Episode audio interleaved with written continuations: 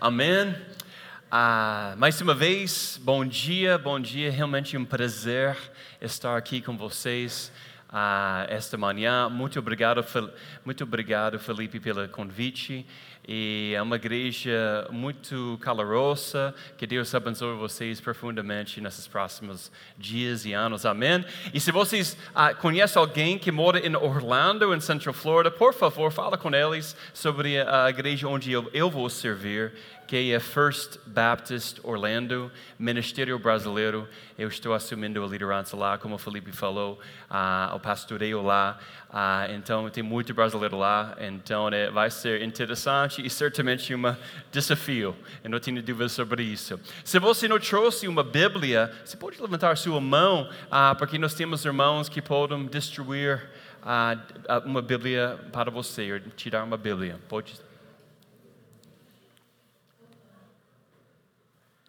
Excelente, excelente. Gente, hoje uh, a gente vai falar um pouco sobre sabedoria. Todo mundo fala sabedoria? Sabedoria, que sotaque bonito. Sabedoria, fala com seu irmão, ao próximo de você, ao lado de você, sabedoria. Todo mundo detesta isso também. Mas tudo bem, nós como pastores não tem jeito, a gente tem que fazer uma vez em quando. Então, eu e minha esposa, nós estamos no meio dessa mudança grande, né? internacional. Depois de 10 anos, a gente nem percebe quantas coisas nós temos em casa. Você sabe, quem fez a mudança entende, né? É muita coisa. E uns 10, dias atrás, eu precisava passar 10 dias uh, em Orlando, uh, preparando para a fam família, para, tudo para a família, a casa e tal, para que quando a nossa família chega lá, está tudo certinho. Então, eu passei um, um tempo lá, só que tinha um problema, a época que eu passei lá. Foi a época do aniversário da minha esposa, Luciane.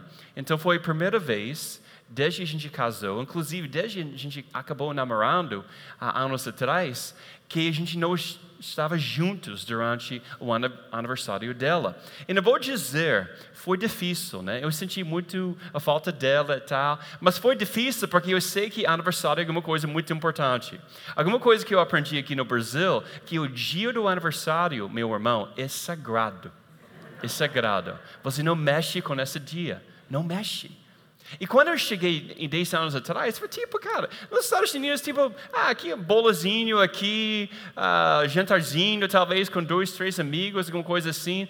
Mas aqui no Brasil, eu acho que no Rio de Janeiro ainda mais, é uma coisa que eu não, eu não entendi. Inclusive, tanto aniversário para os filhos, né? Parece que a gente está pagando para um carro, alguma coisa assim, com tanta festa, né? Com duas crianças no primeiro ano, no segundo ano. Estou falando com a Luciane, seis anos, ela ainda precisa de uma festa? Sim, por que não? É seis anos.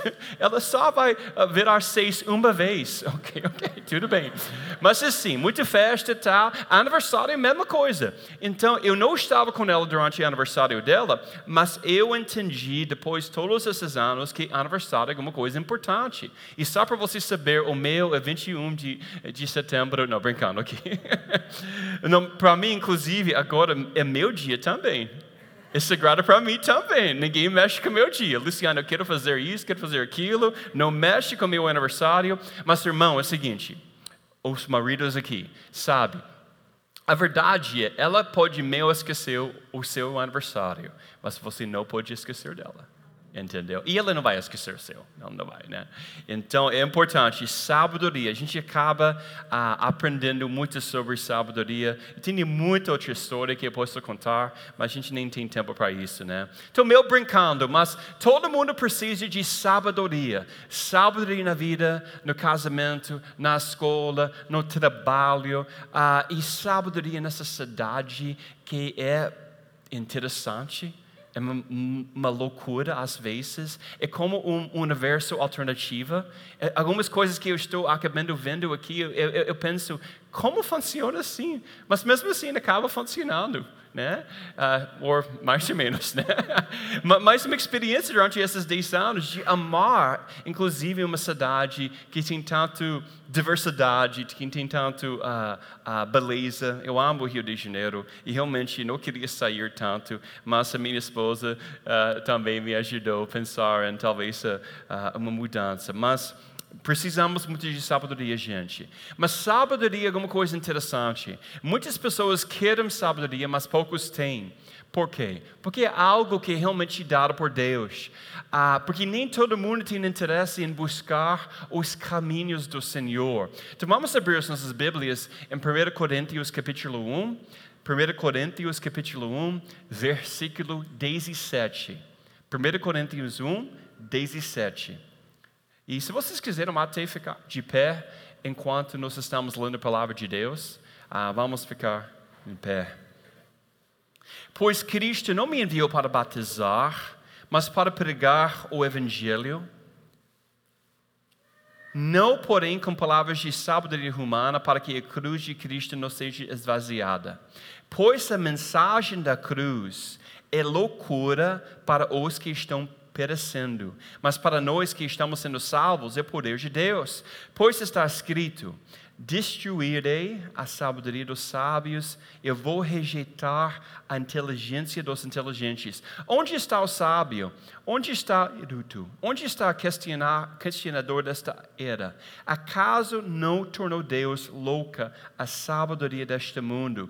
Visto que na sabedoria de Deus, o mundo não o conheceu por meio da sabedoria humana, agradou a Deus salvar aqueles que creem por meio da loucura da pregação. Os judeus pedem sinais miraculosos, os gregos procuram sabedoria, mas nós, porém, pregamos a Cristo crucificado, o qual de fato é escândalo para os judeus, loucura para os gentios, mas para os que foram chamados, tanto judeu como grego, Cristo é o poder de Deus e a sabedoria de Deus porque a loucura de Deus é mais sábia que a sabedoria humana e a fraqueza de Deus é mais forte que a força do homem. Irmãos, pensem no que vocês eram antes, eram quando foram chamados. Poucos eram sábios segundo os padrões humanos. Poucos eram poderosos, poucos eram de nobre nascimento, mas Deus escolheu o que para o mundo é loucura para envergonhar os sábios. Escolheu o que para o mundo é fraqueza para envergonhar o que é forte. Escolheu o que para o mundo é insignificante, deprezado, deprezado e o que nada é, para reduzir a nada o que é, a fim de que ninguém se vanglorie diante dele. É, porém, por iniciativa dele que vocês estão em Cristo Jesus, o qual se tornou sabedoria de Deus para nós, isto é, justiça, santidade e redenção. Portanto, ah, como está escrito, aquele que se gloriar, glorie-se no Senhor. Amém? Vocês podem sentar. Irmãos e irmãs, não é insulto dizer que a mensagem da cruz, a mensagem de Deus, é uma mensagem tola. A Bíblia diz. Né? É uma mensagem tola que está acima do entendimento dos homens, completamente Sim, uma mensagem que tem sido assim para homens e mulheres, meninos e meninas durante muitos anos, milhares de anos, mas o que exatamente na, na mensagem do Evangelho a torna louca? Apóstolo Paulo ele fala, ele declara que é a mensagem da cruz, a mensagem da cruz que um Deus Santo enviou seu único filho para ser crucificado os nossos pecados de um povo, inclusive, que ou desprezou, ou rejeitou, uh, ou perseguiu. Uma mensagem que é loucura, porque nenhuma pessoa pode, poderia entender, porque qualquer pai faria isso. E eu, como pai, tenho dificuldade em entender isso. Quem, quem gostaria, quem sacrificaria seu próprio filho para as pessoas que nem merecem? E pode até te causar questionar: será que Deus realmente é sábio? Depois de estar casado por um humano, uh, a Luciana e eu, a gente passou uh, férias em, em Paris. Uh, e Paris é uma cidade maravilhosa. Não sei se alguns de vocês teve a oportunidade de ir lá, né? É muito lindo e tal. Então a gente estava lá, embora eu só lembro tirando fotos, para ser honesto. Parece que todo Todo momento só fotos, né? Mas tudo bem, ela tem esse direito.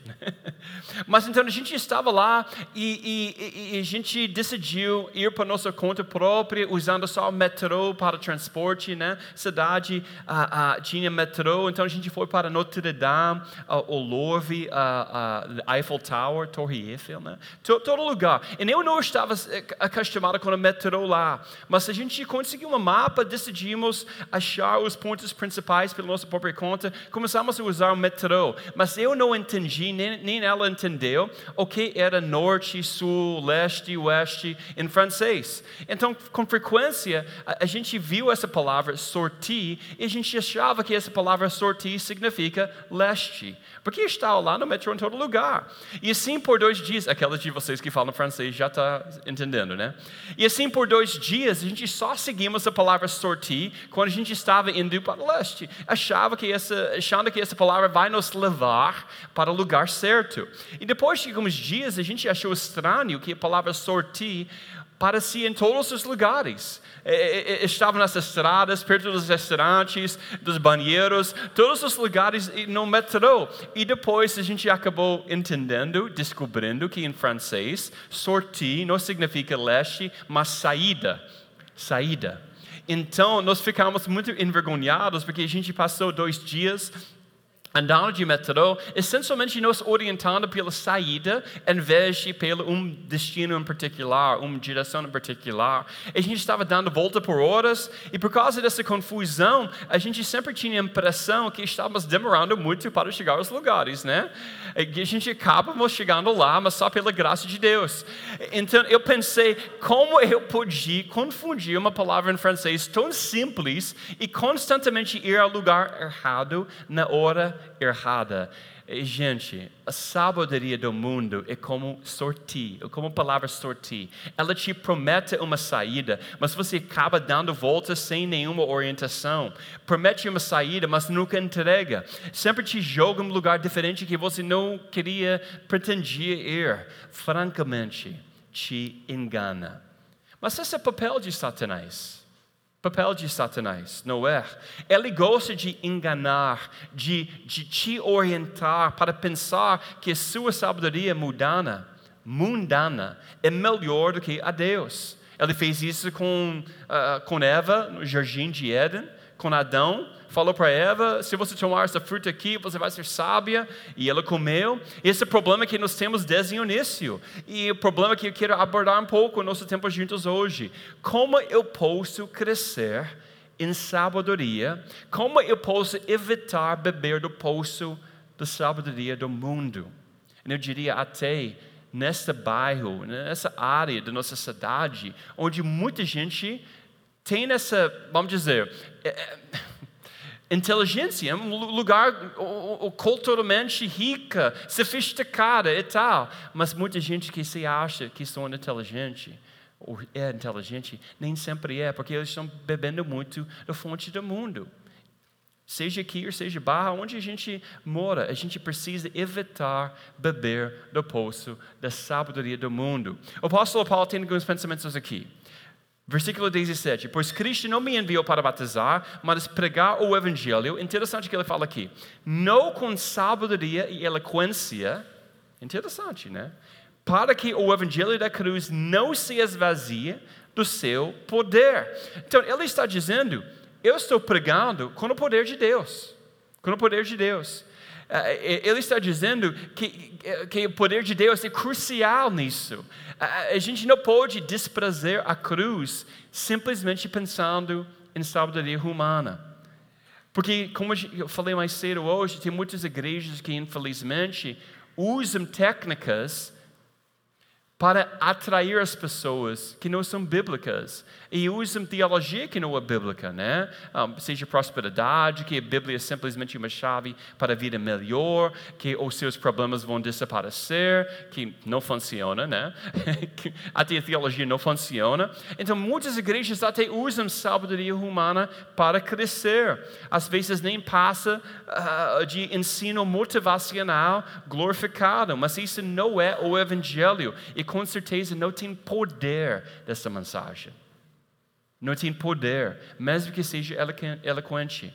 Então, Paulo proclama aqui: sua pregação não tem que ser com sabedoria humana para que a cruz não seja esvaziada do seu poder. Então, quando a gente ensina, prega, eu sei que, ah, você talvez esteja pensando, mas eu prego, mas você ouve muitas vezes, né? O que você está ouvindo?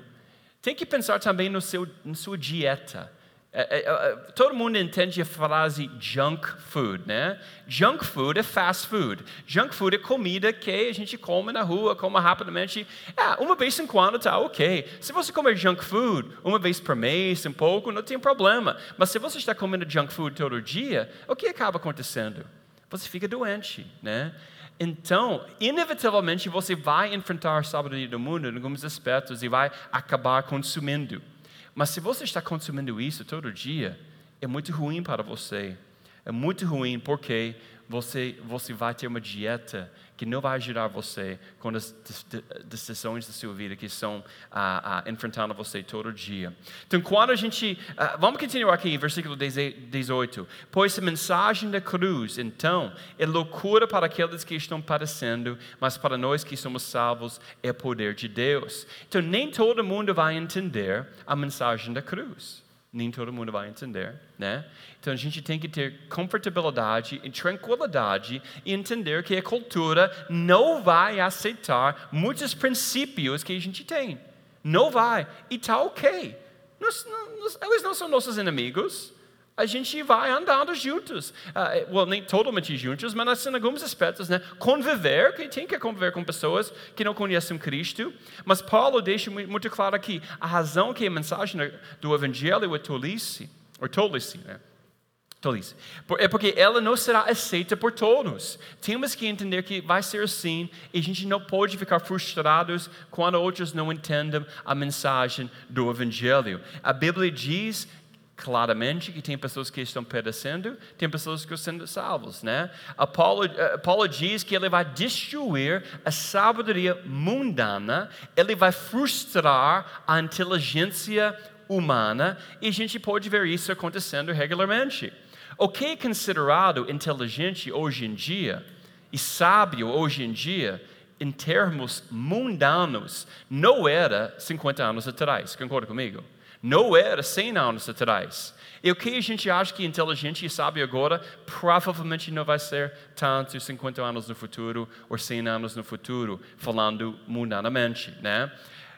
Então, o mundo, na verdade, está num processo de frustração constante, constante, constantemente frustrado, porque eles estão buscando sabedoria, mas a sabedoria está mudando, porque não é baseada na palavra de Deus.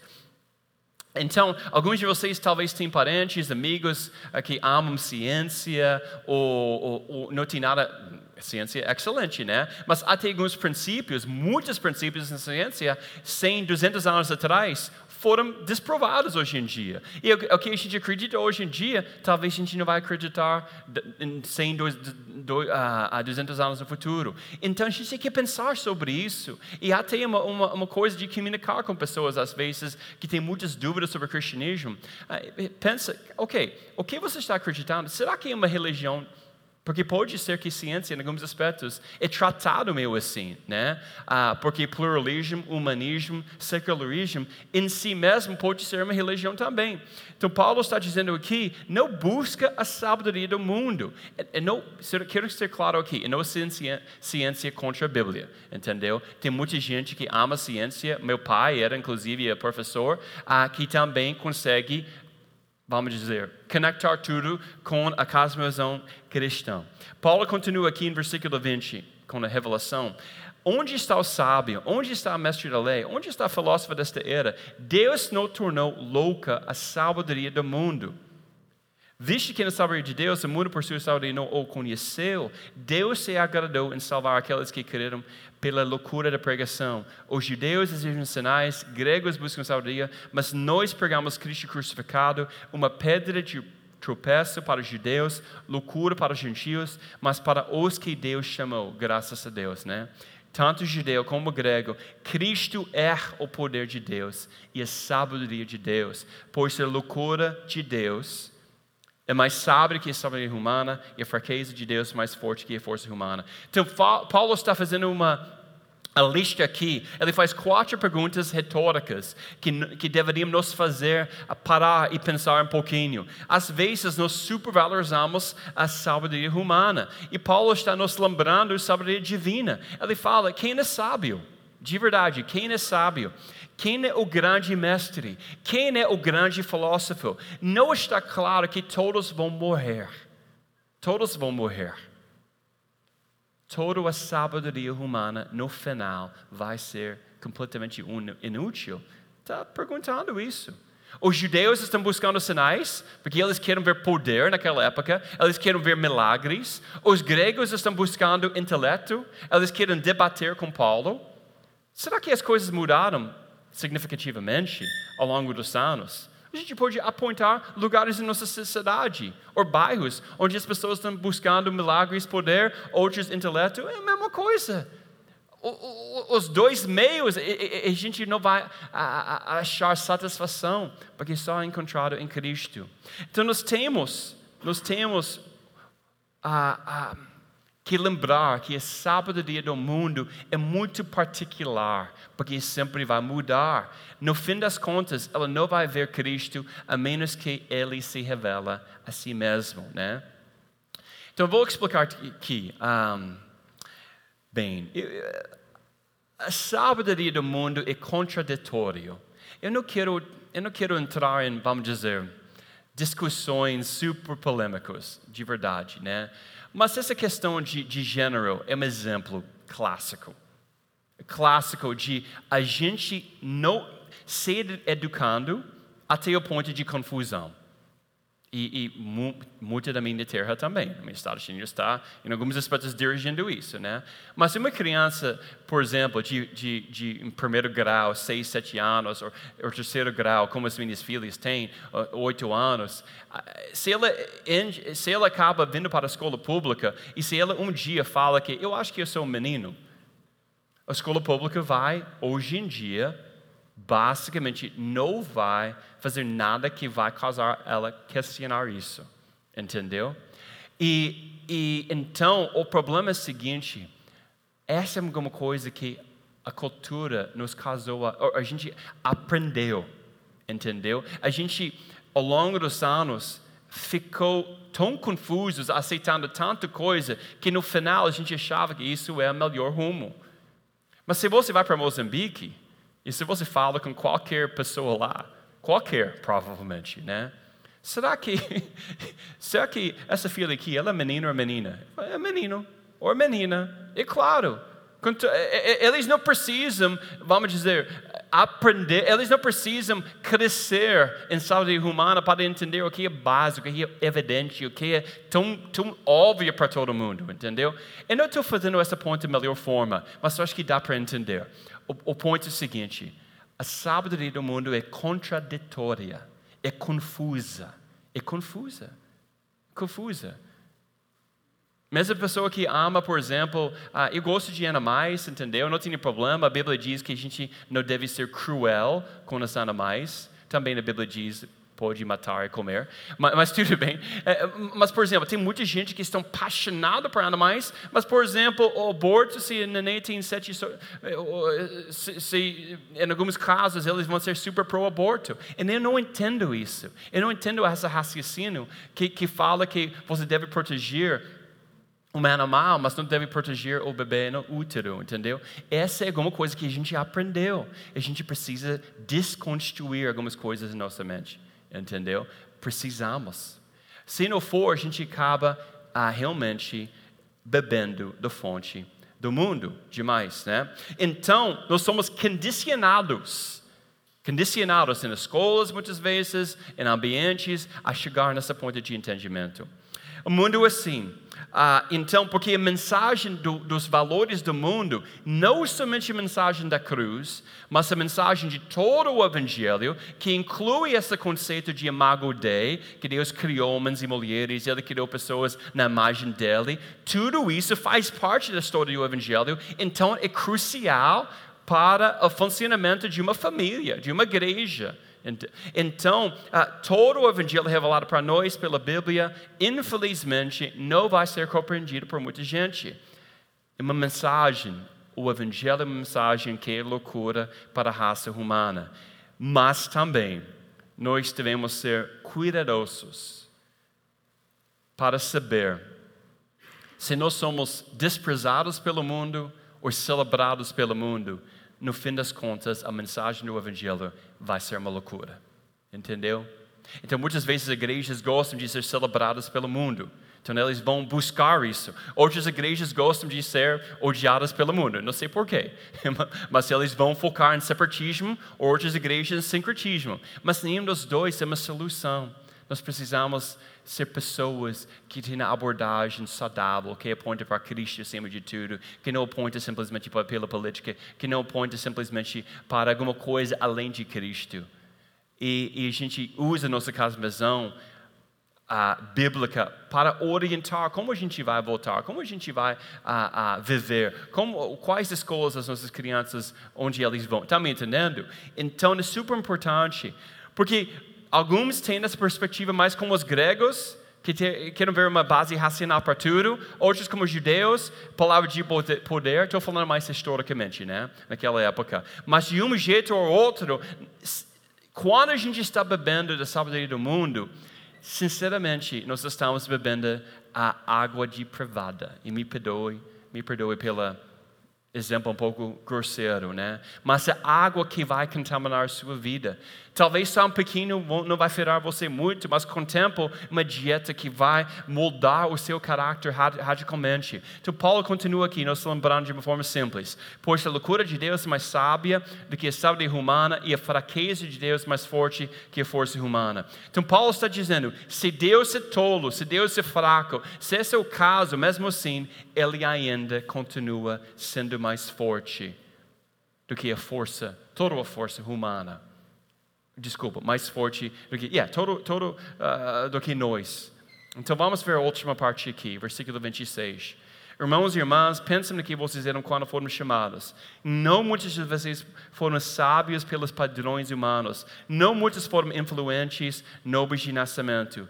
Mas Deus. Você deve make a circle here na sua Bíblia, se você gosta de uh, uh, notar alguma coisa na sua Bíblia. Porque essa palavra, mas Deus, tem tanta coisa boa que a gente recebe por causa dessa essa frase aqui. Mas Deus escolheu os loucos deste mundo para confundir os sábios. Deus escolheu os fracos para confundir os fortes, as coisas pequenas, as desprezíveis, as coisas que não são, para anular aquelas que são, para que ninguém possa se orgulhar diante dele. É por causa dele que vocês estão em Cristo, que se tornou para nós a sabedoria de Deus Cristo é a nossa sabedoria, a nossa justiça, a nossa santidade, a nossa redenção. Portanto, como está escrito, aquela que se gloriar, glória no Senhor.